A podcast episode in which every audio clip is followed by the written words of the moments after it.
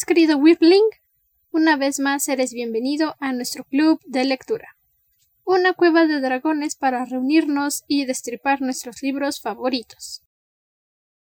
Yo soy Andrew y voy a ser su anfitriona y dragón Wyrm durante nuestras siguientes lecturas. Y yo soy Ciela, encantada de encontrarnos una vez más para discutir esta saga. Nuestro análisis de esta semana está enfocado en el segundo libro de Scarlet, la continuación de Cinder de la saga Crónicas Lunares, el cual iniciamos la semana pasada.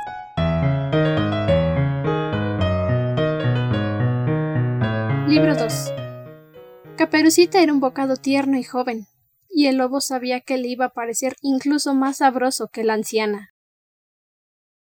En nuestro primer acercamiento de Scarlett nos presentaron a Mademoiselle Benoit, un misterioso peleador callejero que responde al nombre de Wolf, y un convicto que escapó con Cinder de la prisión de Nueva Beijing, Carswell Thor. Durante este segundo libro de Scarlett tenemos una introducción a la Federación Europea siguiendo el viaje que realizan Scarlett y Wolf para recuperar y rescatar a la abuela de Scarlett. Una de las cosas que me agradó más en el primer acercamiento del libro 2 fue la búsqueda que realizó Scarlett sobre el tatuaje de Wolf LSOP 962. Obviamente la red no arrojó ninguna información sobre el tatuaje, pero sí arrojó búsquedas sobre el tatuaje más popular, que es el primer año de la paz. Lo mencionan como 1TE. Bastante simbólico. Sí. Me gusta el hecho de que tenemos una nueva medición de los años. Ya no es... le da como un punto diferente al tiempo que se maneja en toda la saga. No es decir, ah, es el año 3000 y entonces a lo mejor la tecnología sigue o no sigue, sino que ya tienes un contexto diferente, tienes los años se miden a partir de que terminó la Cuarta Guerra, que como mencionábamos en el libro anterior fue un suceso muy importante. Y me gusta que ahora este es el suceso a partir del cual estamos contando el tiempo. Sí, incluso ellos lo mencionan, es la primera era, la segunda era y esta en la que estamos viviendo en estos momentos es la tercera era. Me pregunto qué tantas cosas habrán sucedido en la segunda era o cómo es que ellos dividen las eras. Se me figura que la primera era debe ser el tiempo en el que estamos viviendo ahorita. Y no sé, a lo mejor el tiempo entre la tercera o la cuarta guerra mundial incluye lo que fue la segunda era. Tal vez hmm. Tal vez después de la tercera guerra decidieron empezar de cero, empieza la segunda era y cuando llega la cuarta era dicen, ¿sabes qué? Ahora sí, borrón y cuenta nueva. Borrón y cuenta nueva, literalmente. sí, pero... Y sí, de hecho, y me gusta el hecho de que este sea uno de los tatuajes muy populares, porque sí es algo que me imagino a la gente hoy día tatuándose. ¿O es el tipo de cosas que la gente siempre se pone, las fechas, los acontecimientos importantes? Situaciones así. En nuestra situación yo creo que más bien se pondrían 2020, el año donde todo iba peor. Oh, sí. Ay, no, no. Horrible, terrible. Ay, este 2020, sí, no me extrañaré que haya unos cuantos tatuajes de 2020 o a lo mejor 2021 para conmemorar que terminó el año. Eso sí sería algo fantástico. Bueno, ya sabes lo que dicen. El que llegue a diciembre, por favor, que grite Yumanji. Esa es bastante buena. Lo sé. Me encanta. Sí. Toda esta búsqueda de Scarlett no le da resultados, pero Wool corrió hasta su granja porque quería disculparse con ella por su comportamiento durante la pelea. Es ahí donde tenemos esta conversación sobre el tatuaje de Wolf, que resulta que son un grupo de pandilleros que se dicen percursores del cambio. Nos da a entender que es una pequeña mafia. yo así la interpreté. Y realmente lo que pretenden es... ¿Qué? No nos dicen ni siquiera qué buscan. No sabemos por qué se llevaron a la abuela de Scarlett. Nada más sabemos que son unos bandoleros. Sí, entre más nos adentramos en el libro, la, la orden de la manada, el grupo de los lobos más misterioso se va volviendo. Aquí, como bien dices, Wolf nos dice que son precursores del cambio. Sabemos que están buscando a la abuela, por lo que tenemos idea de Cinder. Es muy factible que estén bajo órdenes de Levana o al menos de algún otro dignatario lunar. Entonces, digo, yo tenía mis, mis teorías, aún mantengo mis teorías de que pueden tener algo que ver y que son lunares sobre todo por el desconcierto que muestra Wolf ante cosas muy normales como el hecho de que no conoce lo que es un tomate. ¿Qué clases de niño no conoce los jitomates? Bien dice Scarlett que si los sus papás nunca le obligaron a comer verduras. Pobrecito. Pero entre más nos dicen, entre más sabemos de la orden de los lobos, parece que menos sabemos. Son pandilleros, pero nadie los conoce y esto es otro punto que me llama la atención porque sea como sea, tal vez no es súper popular, pero normalmente conoces los nombres de las organizaciones criminales. Sí, y si no las conoces has escuchado hablar de ellas. Ese es justamente el asunto que le perturba a Scarlett cuando están en el tren bala en dirección a París, donde le dice Wolf que se encuentra la guarida de los lobos, asumiendo que ahí tienen a su abuela. Ella realiza otra búsqueda en la red sobre esta pandilla y no encuentra ningún resultado, nada de nada. Y se pone muy específica en sus búsquedas. La pandilla, los lobos, pandilla de lobos. Y nada. Entonces ella también se hace esta pregunta, ¿por qué un grupo que debería de tener, que tiene tanto tiempo como para haber reclutado 962 miembros, no tiene menciones en la red. Sí, o sea, es extraño. normalmente incluso si buscas en internet algún cártel, alguna mafia, aunque no sea muy conocida, al menos encuentras algún delito o alguna noticia relacionada a ellos y aquí no hay nada. Nada Lo más que encuentra Scarlett son grupos musicales. Y entonces... Grupos musicales que seguramente son malos.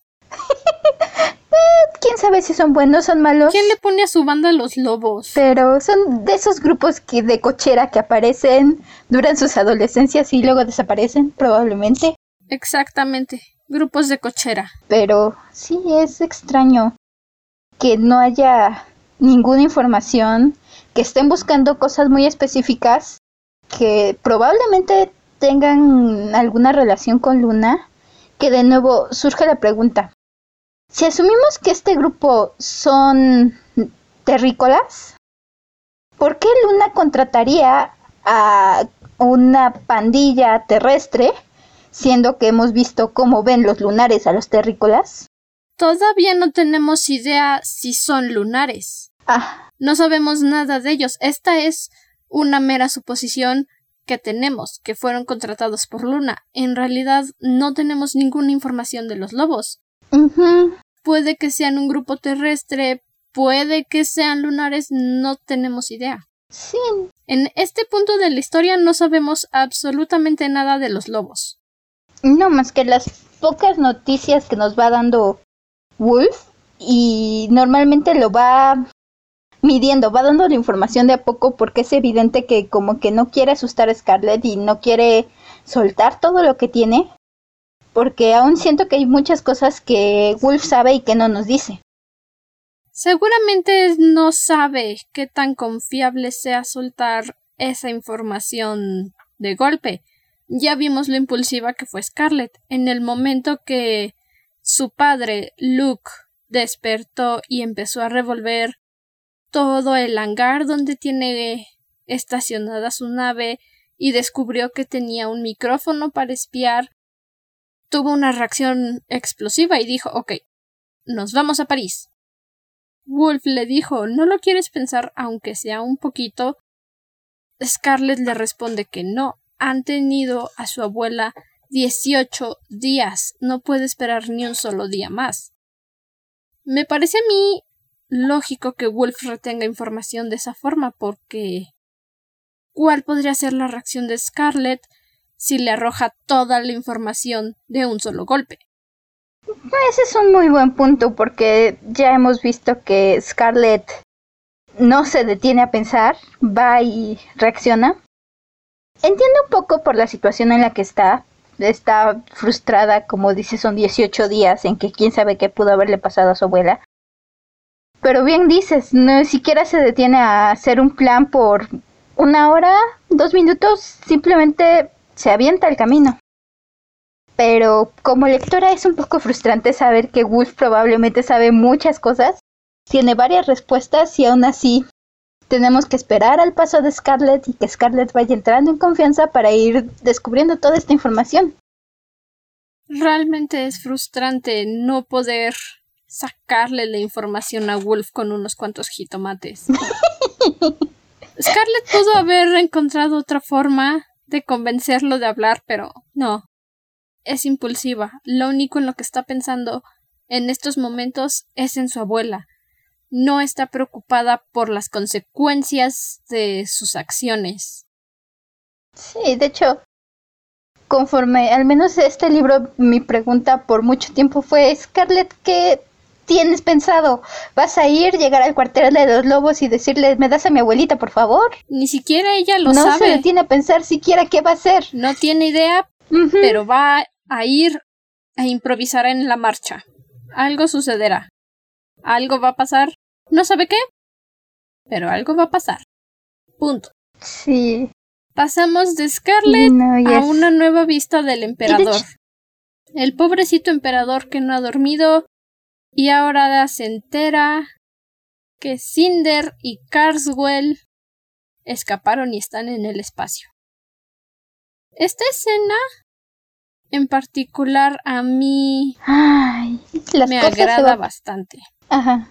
No solamente por el hecho de que Levana se impone ante todos en la sala del emperador, sino por la forma en la que Kai responde. Deja de lado el diplomático príncipe que era en Cinder y ahora es un emperador preocupado por su bienestar, por el de su nación. Y accede a enviar a los elementos militares para capturar a Cinder una vez más, con tal de quitarle la rabieta a Levana y que regrese a Luna. ¿Qué El peso sobre sus hombros parece, aun cuando las cosas no han cambiado tantísimo, parece que cada vez se le va haciendo más pesado el peso sobre los hombros.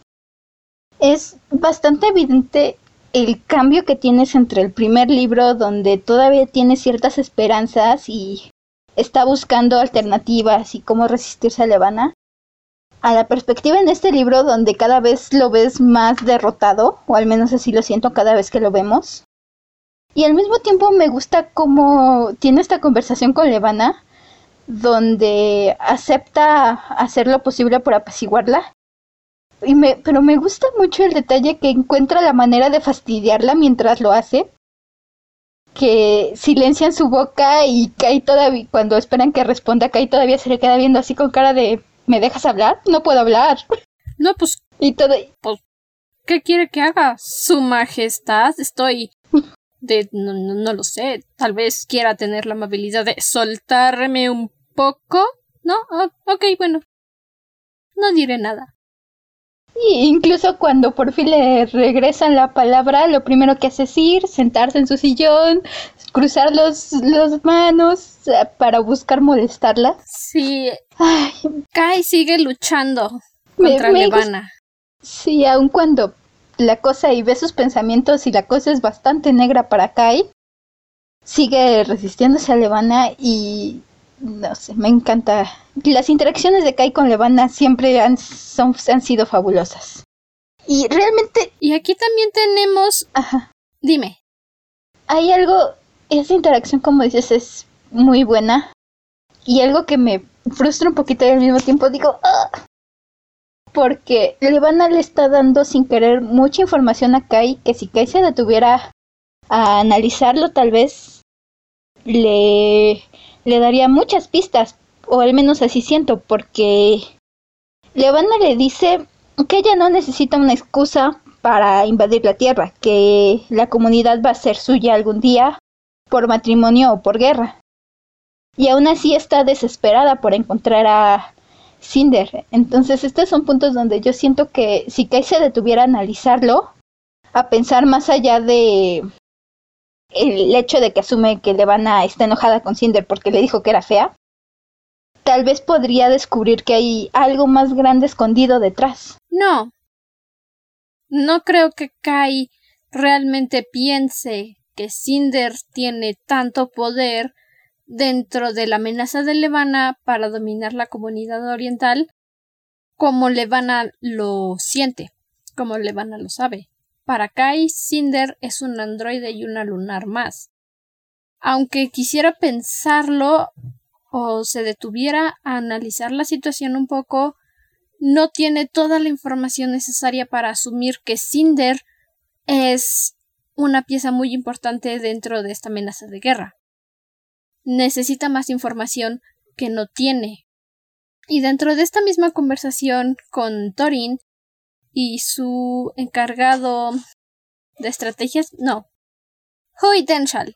No me acuerdo cuál es su cargo, pero es Hui Denshal quien le menciona a Kai que va a ser complicado encontrar a Cinder en el espacio porque creen que los lunares tienen una habilidad para ocultarse de los radares. Oh, sí. Si eso no es magia, no tengo idea de qué sea. No sé cuál es este punto, lo han estado mencionando. Es interesante porque hasta donde habíamos entendido del don lunar, las máquinas eran inmunes al don lunar. Los, por eso ves el desprecio de Levana por los androides, por ejemplo. Y por los vacíos. Y por los vacíos. Entonces, esto nos lleva a pensar que no es magia, sino que tienen algún sistema o conocimiento extra o especial que les ayuda precisamente a desactivar los radares o desaparecer del radar. Porque puede que la Rampion no tenga rastreadores, pero aún así puede aparecer en el pop, pop, pop de los radares. Sí, es. Aquí yo tengo un par de teorías sobre esto. Una sería que, como tú dices, los lunares tengan alguna tecnología que les permitan esconderse de los radares.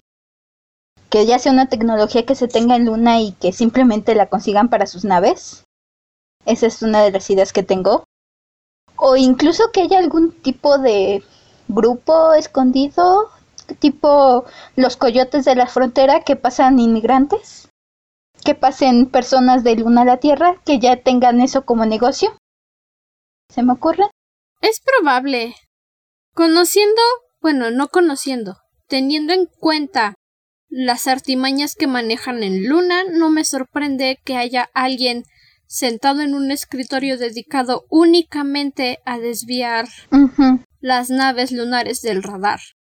Tiene mucho sentido viniendo de Luna. Sí, es. Es interesante. Es malvado. Porque. Sí. Y ya que estamos hablando de la Rampion. Sí, este es.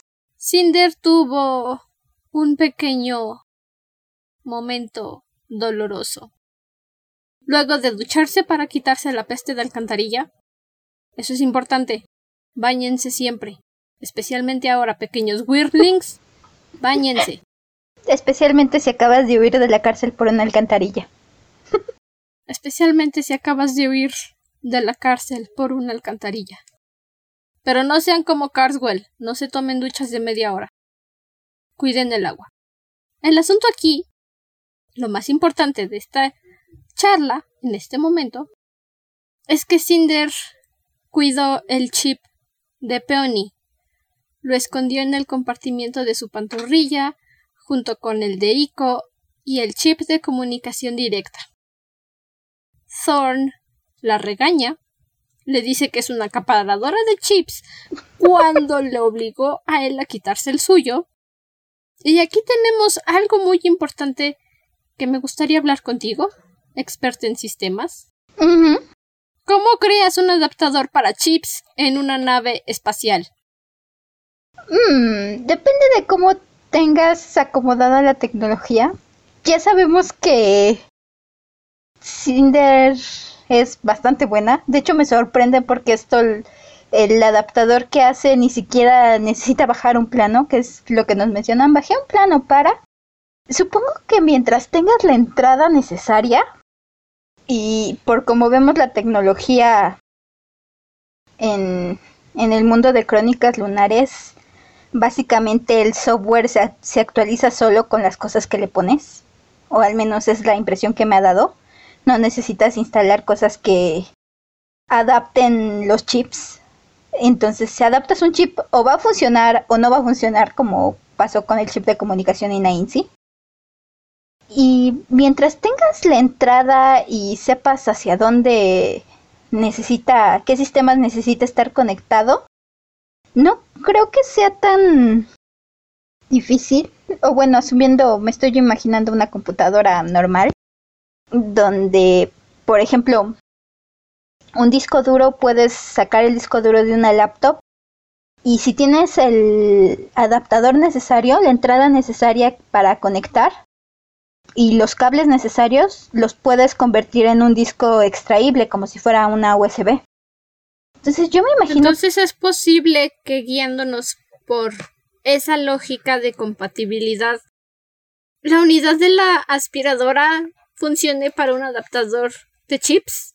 Me imagino. Te lo juro, esa cosa, esa parte me perturba y me deja pensando, ¿cómo es que una aspiradora te ayuda? Cinder, por favor, explícame. Cuéntame tus secretos. Mi teoría es esta. Sabemos que la mayoría de las cosas en el mundo de crónicas lunares funcionan por comandos de voz les dices pantalla, recibe el comunicado. Computadora, enciéndete. Este, no sé, cosas así.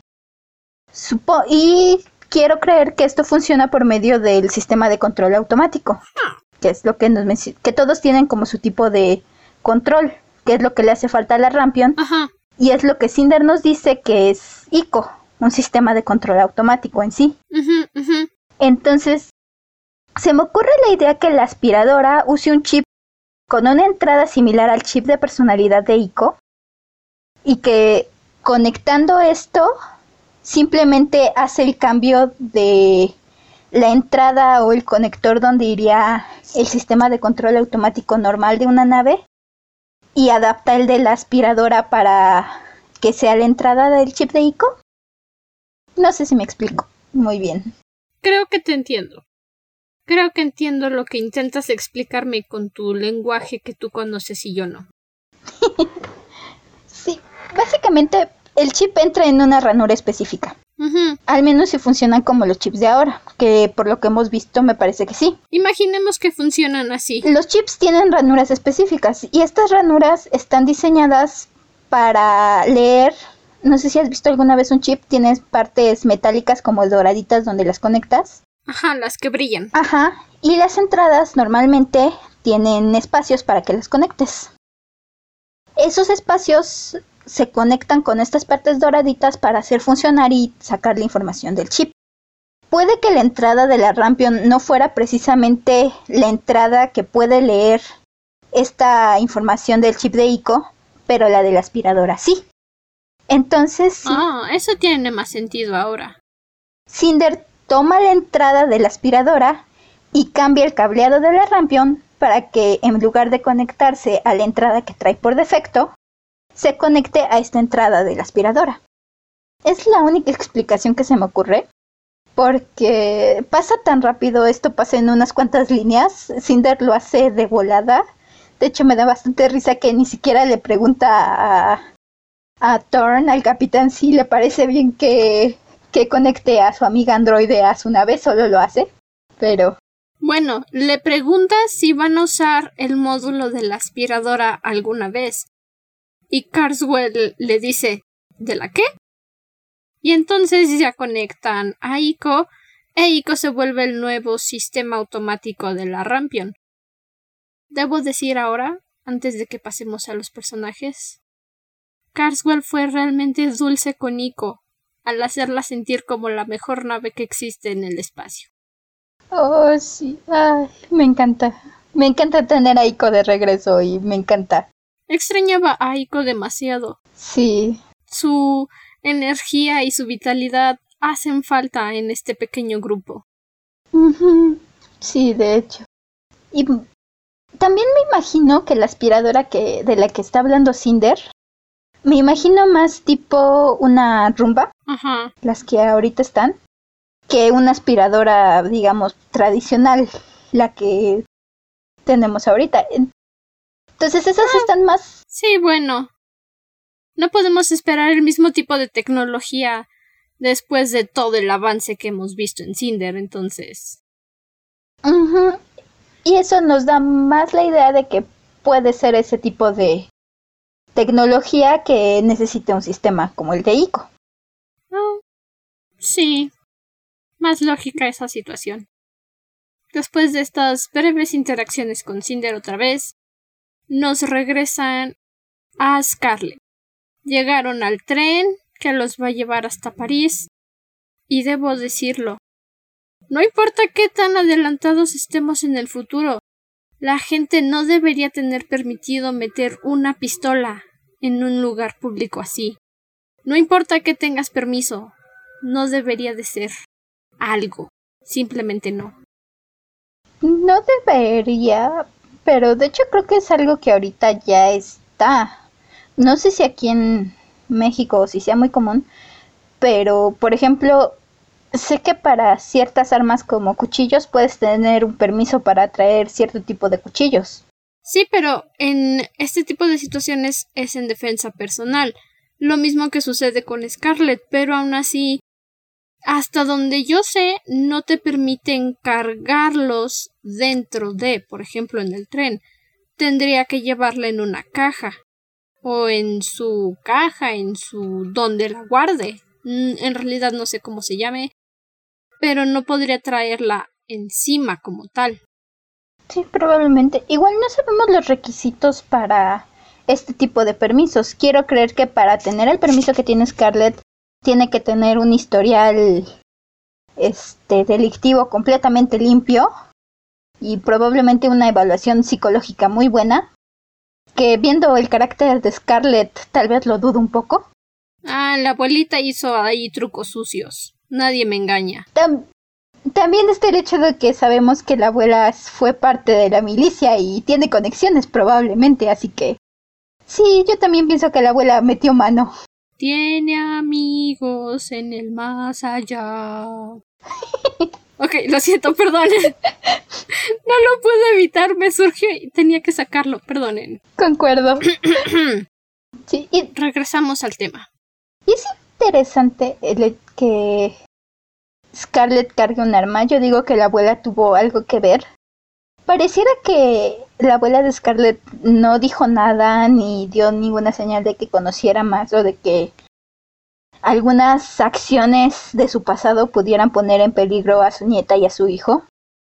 Pero yo creo que tiene que ver mucho la abuela el hecho de que Scarlett lleve un arma, que esta fue idea de su abuela, Sí, porque sabía que en algún momento iba a necesitar defenderse de algo.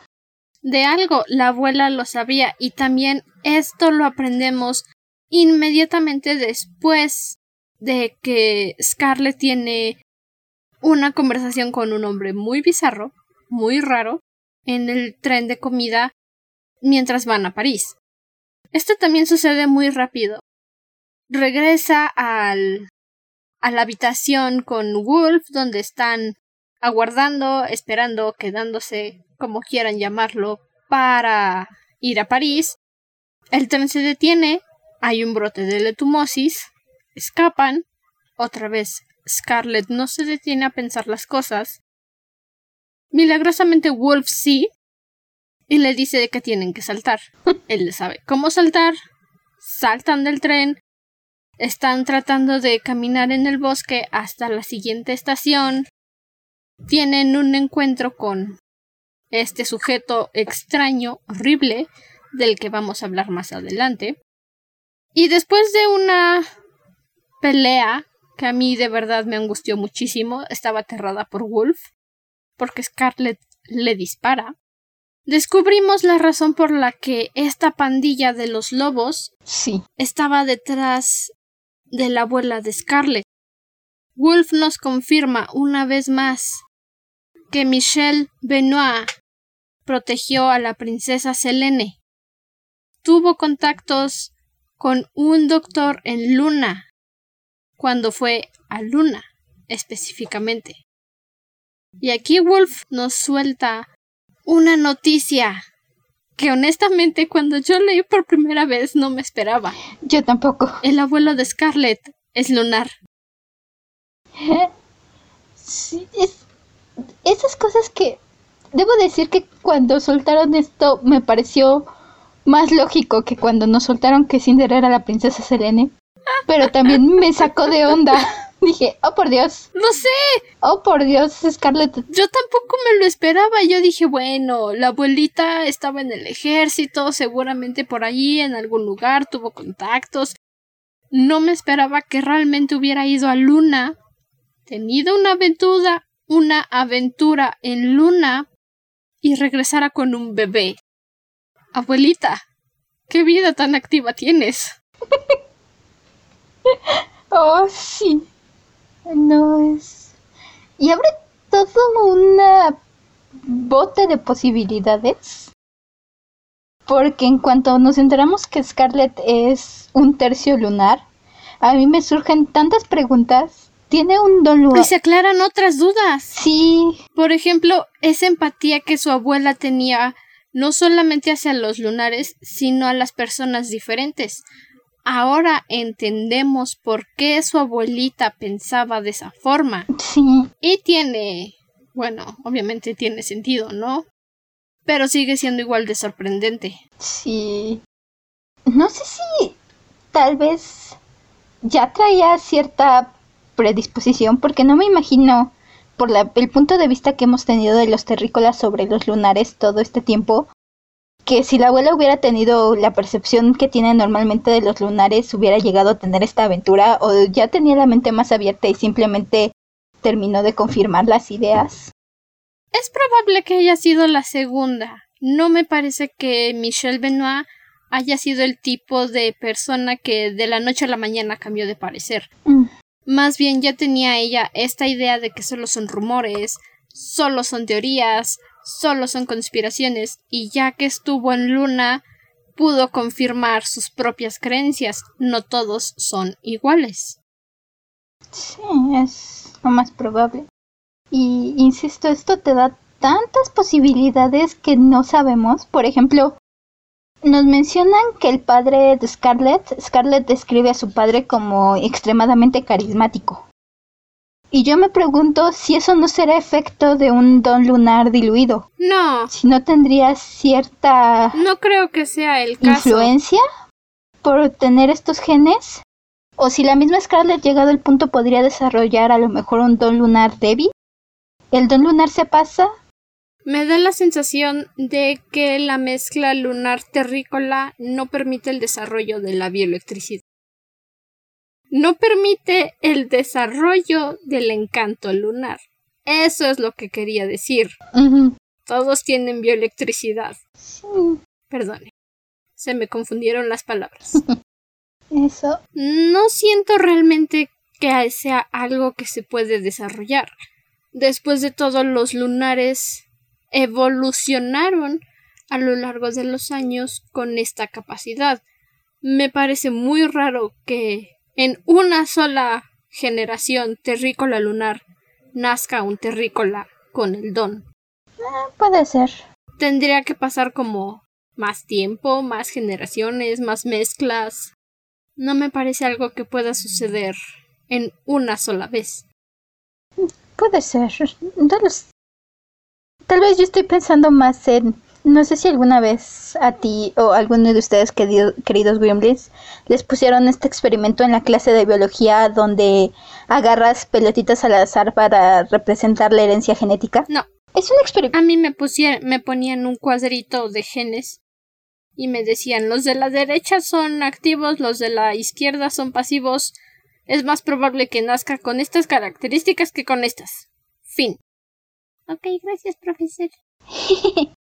Hay una práctica de biología que se hace en varias secundarias, o al menos que yo sepa, conozco varias personas que les tocó hacer esta práctica, donde te ponen a sacar pelotitas al azar que se supone representan los genes para mostrarte cómo funciona un poco la, la herencia y el ADN.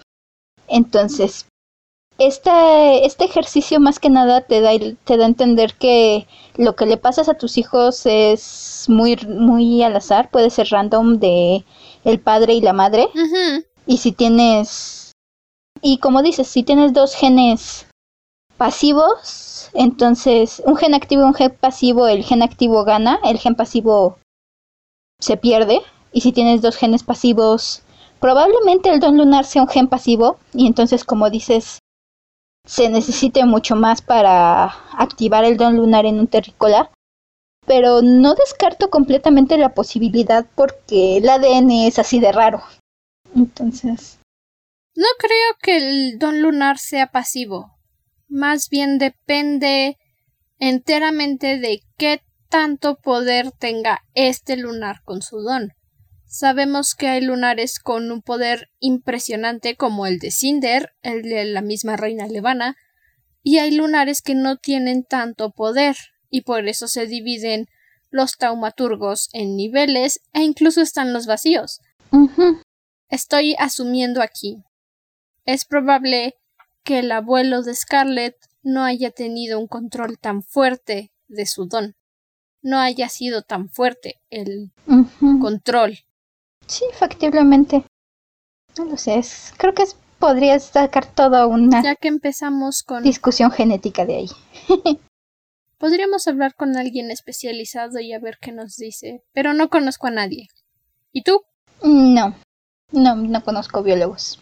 Entonces podemos comenzar a hablar sobre lo adorable que es Wolf mostrándose tímido todo el tiempo, siempre, siempre, siempre, siempre moviendo las piernas. y preguntando mucho, por cierto.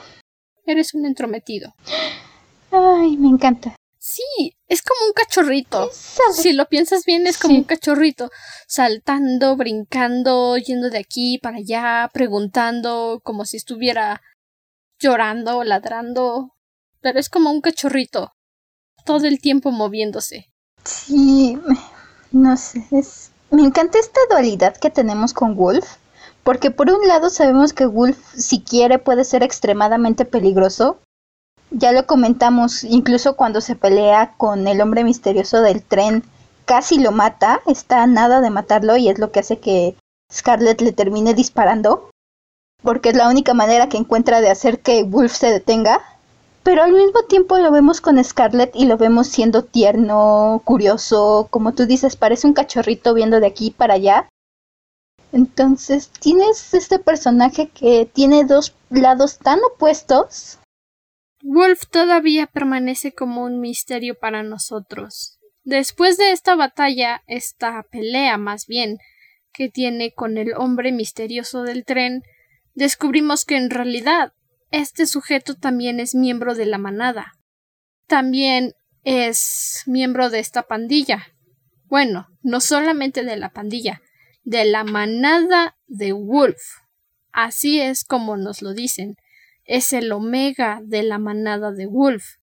Y Wolf es el alfa. Y no solo eso, son hermanos. Está. Ah, voy a tomarme un momento para decir que no puedo procesar tantas sorpresas juntas, una detrás de otra. Que es justo lo que pasó en este segundo libro de Scarlett. Fue una revelación tras otra. Wolf decidió que hacía falta el Dr. Erland para sacarnos de onda cada capítulo y tomó el lugar para revelarnos cosas ah, increíbles una tras otra tras otra y sacarnos de equilibrio. Dijo que él iba a tomar el relevo del doctor Erland. Felicidades, Wolf. Lo haces de maravilla. Felicidades. Sí, no, y aquí. Porque ya. Wolf habla un poco con Scarlett y le dice que entró a la manada cuando tenía 12 años. De hecho, no fue su elección, por lo que nos da a entender, y que años después su hermano se unió. Entonces ya sabemos que Wolf tiene un hermano menor. Y ya sabemos, incluso nos dice que su hermano no se tomó tan mal como Wolf mismo el unirse a la manada.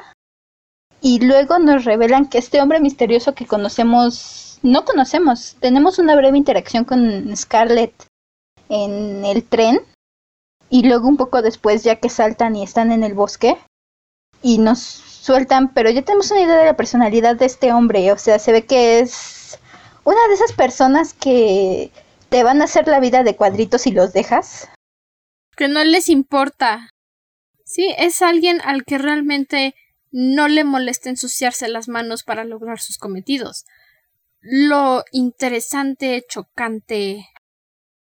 El asunto aquí que realmente te desequilibra es que está relacionado con Wolf. Y de lo poquito que hemos visto de Wolf, se ve que tiene un corazón muy grande, se arrepiente de los errores que ha cometido, se arrepiente de haberse quedado en la manada, y no yo personalmente no comprendo cómo es que estas dos personas están relacionadas. A mí me... Misma situación que pasa con Cinder, pero no al mismo nivel. A mí me parece que mucho de lo que pasa con...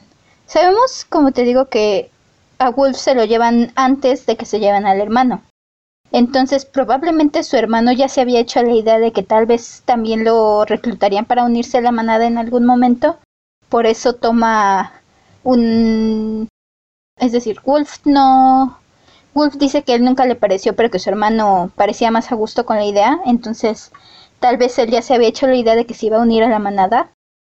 Y probablemente haya un caso aquí de envidia, porque sabemos que Wolf es un alfa está casi al tope de la manada.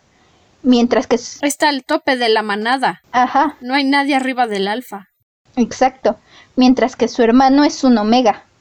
Es lo último de lo último. Yo creo que aquí lo que pasa es que tenemos un hermano menor celoso. De esos que solemos ver en algunas situaciones, en muchas historias. Que ha vivido bajo la sombra de su hermano su hermano busca ser mejor, busca todo, mientras que el hermano solo busca, ahora sí que subir de rango, sobrevivir y adaptarse como puede. Pero sí es, son dos personalidades muy diferentes. No me da la impresión de que Wolf sea ese tipo de hermano. Honestamente no me da esa impresión de lo poco que hemos visto de él. Tal vez me equivoco, tal vez no, no voy a decir nada porque yo ya leí todo, pero me da esa impresión. Sí. Eso es lo que podemos asumir. Sí, no, no, por eso creo que... Ahora. Ajá. Bueno, cuéntame tu idea y luego prosigo yo. sí, no sé, creo que eh, lo que sucede con el hermano es alguien que está intentando subir, que ha pasado, sabemos, Wolf nos dice que los omegas son lo último de lo último, que nadie daría nada por un omega. Entonces, creo que es simplemente una persona que quiere mejorar su situación y por eso está dispuesta a lo que sea. Creo que esa es el la mayor diferencia que tenemos con Wolf. Sí, realmente se siente como una manada de lobos. Sí.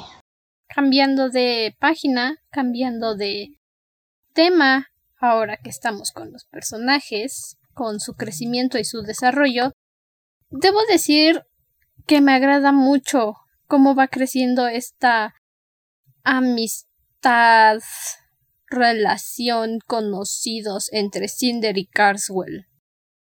Evidentemente no son amigos, no se han conocido durante tanto tiempo, pero empiezan a tener este nivel de confianza donde no les molesta bromear, hacerse bromas mutuamente y ofenderse un poquito, como cuando Cinder le recalca a Aiko que Carswell es el cadete que aparece en los registros, no un capitán. Obviamente, Carswell le dice soy capitán para tu información. Ay, estos dos.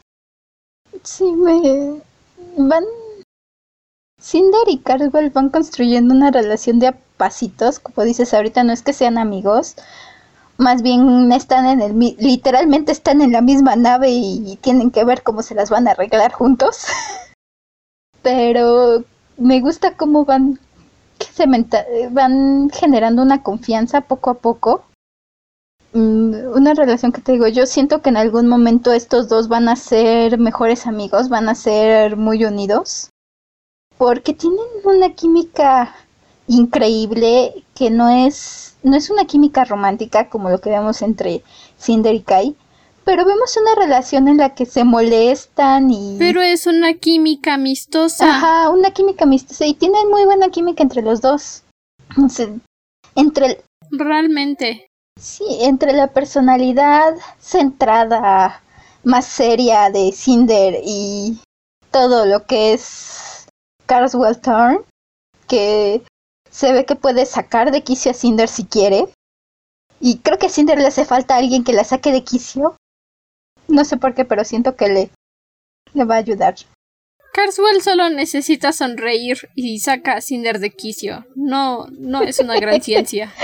Sí, justamente por esta personalidad contraria que tiene, me imagino a Cinder detrás de él regañándolo como mamá. No te gastes el agua. ¿Por qué cerraste la enfermería? ¿Ya te lavaste las manos? No, no comas así. Y Carswell, nunca he necesitado una enfermería. Me baño lo que me quiera bañar. Es mi nave. Sí, ya me lavé las manos. Oh, sí. Ay, de hecho, me gusta el, el balance que tenemos entre la historia de Scarlet y Wolf y Cinder y Carswell. Pero un lado mío quisiera tener más capítulos con estos dos porque me matan cada vez que aparecen, me matan de la risa. Sí. los dos tienen el papel de ser el punto relajante dentro del estrés entre Wolf y Scarlett. A ver, antes de que se me vaya a olvidar, porque seguramente vamos a seguir. Y cuando vemos... Se me va a olvidar. Cuando Kai descubre cómo fue que Cinder escapó de la cárcel, cómo fue que tuvo la facilidad de salir de su celda, es cuando descubren que el doctor Erland es lunar. Y se siente tan triste, tan herido, porque los vio juntos en, en los laboratorios y no está seguro de si ya estaban tramando todo esto desde el principio o fue solo cuestión de circunstancias, de que el destino obrara en su contra y esto sucedió. Una traición más para Kai que pobrecito ya se siente suficientemente traicionado lo veíamos el libro pasado que estaba triste porque no tenía con quién hablar porque ya no estaba el doctor Erland ni estaba Cinder. Y ahora resulta que el doctor también es lunar, otro lunar bajo sus narices con el que se relacionaba seguido y que jamás le dijo nada. Y que iba a desarrollar muchos problemas de confianza en este punto. Nuestro pobre emperador va a tener dificultades para confiar en las personas si siguen haciéndole esto. No es que Cinder lo haya hecho a propósito, claro que no. Pero el doctor Erland sí. Sí, él sabía de... Viejito malo. Y aquí me pregunta. Pregunta. Nadie sabe... Debe de haber algún registro médico en algún lado que dice que Cinder entró como voluntaria a las pruebas. O al menos eso creo yo. ¿No puede ir y preguntarle a los asistentes si no saben algo? Al menos sabemos que la asistente... No lo sabemos. Sabemos al menos que el asistente sabía que Cinder estaba ahí y que Cinder era inmune. En este momento. Entonces, al menos cierta información puede sacar. No. La asistente no tenía idea de que Cinder era inmune. Eso es algo que el doctor Erland se guardó para él solito. Nadie en los laboratorios tiene idea de la inmunidad de Cinder. Nadie pero saben que el virus desaparece de su sistema y que la dejan ir, porque si no mal recuerdo, hay otras personas cuando notan eh, en tiempo real cómo empiezan a desaparecer los bichitos del sistema de Cinder, porque están intentando contarlos. Sí, los asistentes del doctor, pero realmente no tenemos información no sabemos si el doctor compartió estos conocimientos con ellos o solo se los guardó para él. Yo tengo entendido, de acuerdo a lo que yo he leído tantas veces, se guarda esa información solo para él. Ninguno de sus asistentes es. Ninguno de los dos tiene conocimiento del hecho de que Cinder es lunar o inmune. Y en este punto en Scarlet tampoco sabemos si Kai va a tomar la decisión de bajar a los laboratorios y preguntar para enterarse de cuál es la situación con Cinder, cómo puede moverse para mejorar la relación con Luna más que nada, entregarles a su prisionera y detener la amenaza de guerra. Nada de esto lo sabemos por ahora. Nada. Ciertamente. Sí, porque es de lo que estuve yo pensando cuando tiene esto con el doctor Erland. Si no hay algún, aunque sea vago, registro de, porque te digo, al menos el registro de que Cinder entró como voluntaria, tal vez lo veremos probablemente más adelante. Hablando de registros, ¿Mm? hablando de registros, ¿por qué no nos cuentas las teorías que tienes para el libro 3 de Scarlet? Hmm. Ya que estás muy dispuesta a tus suposiciones, cuéntanos cuáles son tus teorías. Hmm. Para el libro 3 exactamente solo tengo algunas vagas hasta el momento. Cuéntanos, cuéntanos. La primera eh, tal vez es más un deseo que una teoría, que Scarlett por fin se va a encontrar con Cinder por algún motivo. Cinder está... Es obvio que Cinder no quiere ir de momento a África como le pidió el doctor. Entonces, creo que espero yo que en el libro 3 ya tengamos el encuentro entre Scarlett y Cinder para unir estas dos líneas de la aventura. Otra sería que vamos a empezar a ver un poco más de movimiento investigativo para encontrar a Cinder. Hasta el momento lo que han hecho ha sido mandar tropas, tropas, tropas.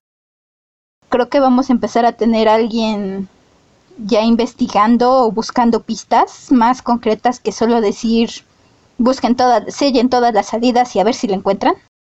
El equipo SWAT de Nueva Beijing. Básicamente. Ok. O del mundo. Hmm. Mm, interesante, continúa, continúa. Y la otra que tengo, no estoy segura, creo que sería para el libro 3, para tener, que esto sucedería en el libro 3 para tener un desenlace o consecuencias en el libro 4, tal vez hacia el final del libro 3.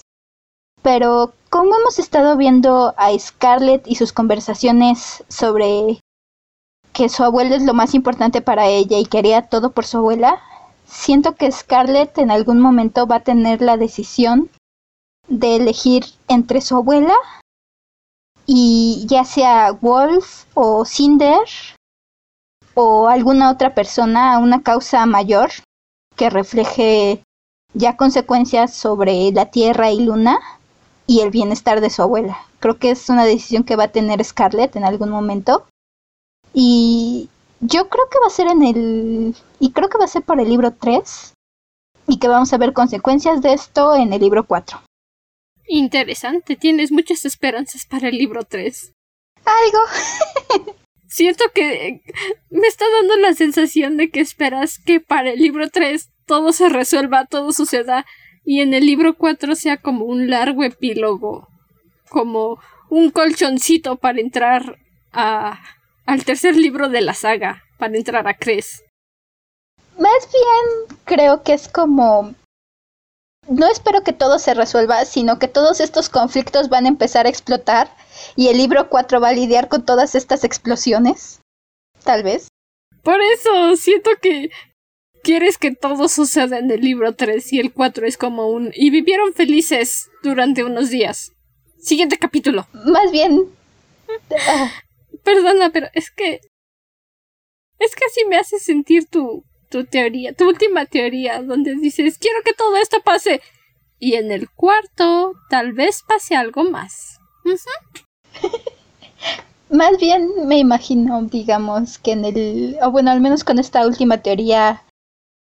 que el libro 3 va a terminar dejándonos al borde del precipicio. Se van a desencadenar y nos van a dejar al borde del precipicio y en el libro 4 vamos a ver si se caen o logran salir del precipicio. No sé si me explico. Precisamente, quiero que todo lo que vaya a suceder suceda en el siguiente libro y en el cuarto vamos a averiguar si sobreviven o no. Puede ser. Bueno, vamos a seguir con nuestra frase y personaje favorito del libro 2. La mía fue La sensibilidad volvió la lengua de Kai, quien lanzó a Emery una sonrisa sin gratitud. Luego procedió a hacer lo más irrespetuoso que se le podía ocurrir. Apartó el sillón de su escritorio y se sentó, inclinándose hacia atrás. Entrelazó las manos sobre su estómago. Justamente lo que tú dijiste le da una respuesta a Levana de Ah, sí, no me vas a dejar hablar, pues mira. No tienes respeto de mi parte. Lunar. Ay, adoro a Kai. Y, nuevamente, mi personaje favorito, el capitán Carswell Thorne. Todd se roba el libro cada vez que aparece, me parece. ¿Cuál fue tu frase favorita? Mm, mi frase favorita es cuando Wolf le dice... Wolf le está hablando con Scarlett y le dice que no sabía hasta ese día que era un tomate y entonces Scarlett le responde con la que fue mi frase favorita de este libro. Le dice, Puede ser que mañana aprendas acerca del brócoli. A la siguiente semana podrías conocer la diferencia entre un zapallo y un calabacín. Esa sería una buena información. Yo no sé cuál es la diferencia entre ninguno de ellos. Yo tampoco, pero me encanta esta manera tan suya de animar a Wolf que tiene Scarlett, que va... Es como de esos piquitos que van fomentando esta relación. Lo trata como un niño. Sí, me encanta. Querido Wyrmling, con esto concluimos nuestro episodio de esta semana. Recuerda que puedes encontrarnos en Instagram como arroba dragona-de libros o directamente buscarnos como la dragona de los libros. Puedes visitar el link en nuestro perfil para ver las plataformas donde se encuentra disponible el podcast. Permanece cómodo y seguro dentro de tu cueva nosotros nos volveremos a reunir la siguiente semana para continuar nuestra discusión del libro 3 de Scarlet. Hasta la próxima luna. Adiós, cuidado con los lobos.